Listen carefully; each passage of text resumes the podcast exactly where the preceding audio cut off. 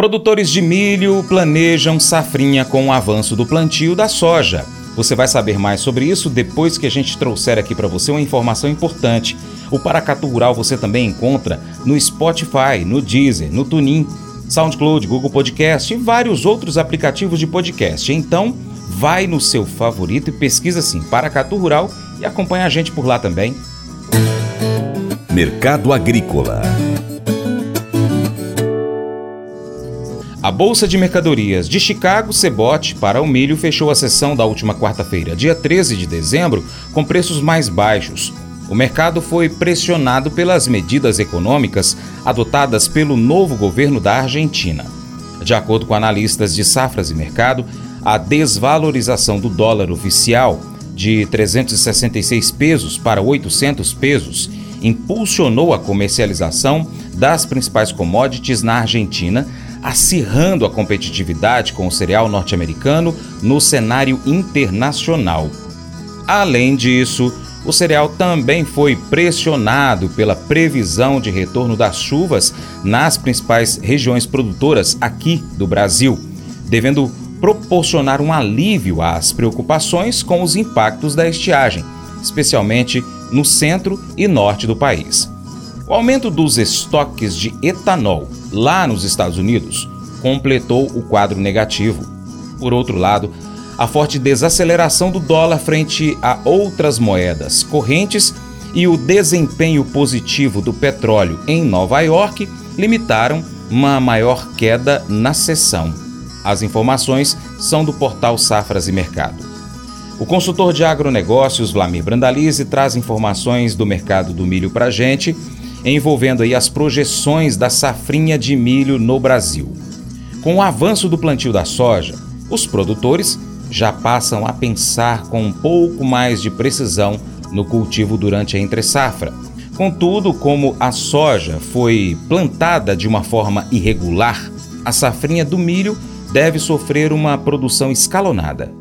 Mercado do milho, mercado do milho também de olho em Chicago, Chicago também tentando se segurar, justamente pela dificuldade, né, de novos embarques aí de milho para a Ásia, vai ficando mais os contratos aí pro embarque de milho americano aí para o México mesmo, que é o maior comprador de milho americano. Os níveis aí tentando suporte aí no meio do ano que vem, julho, na casa dos 5 dólares em diante e abaixo de julho, maio, março, com posições aí abaixo dos, dos 5 dólares. O bucho, o milho continua barato lá lá fora, né? Continua o inverno, frio extremo e demanda internacional aquecida, né? Isso deve refletir mais mais adiante é isso, provavelmente no primeiro trimestre de 2024. O mercado da América do Sul segue aí com plantio na Argentina, safra brasileira, primeira safra plantada e agora produtor já começando a olhar aí a safrinha, né, que vem na sequência. Alguns produtores do Mato Grosso que tiveram problemas com a soja, já tá com a soja chegando na reta final, vão indicar aí que desce,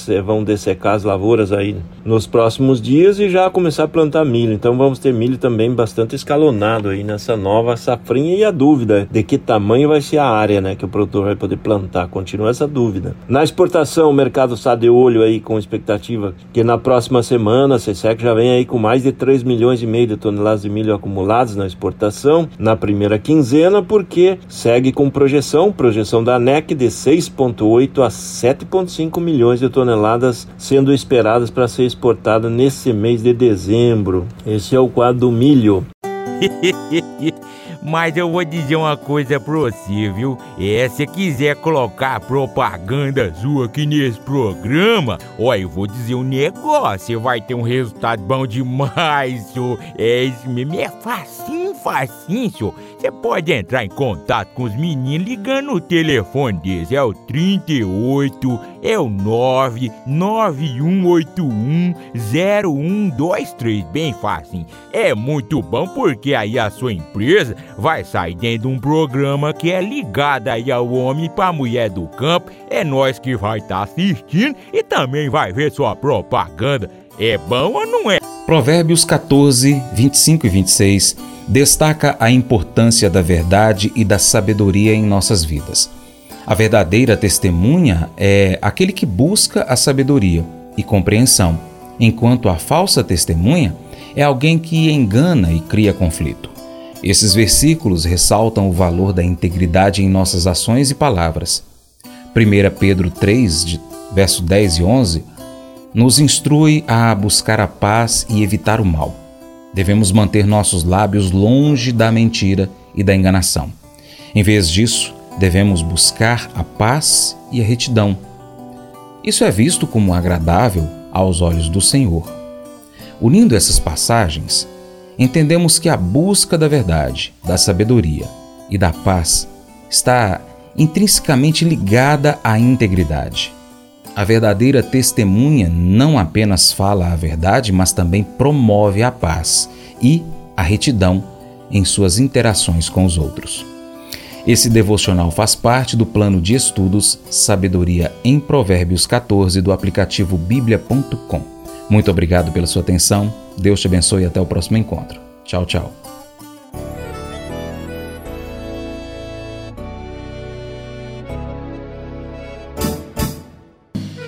Acordo de manhã para prosear no mundo do campo, as notícias escutar. Vem com a gente em toda a região com seu programa Paracatu Rural.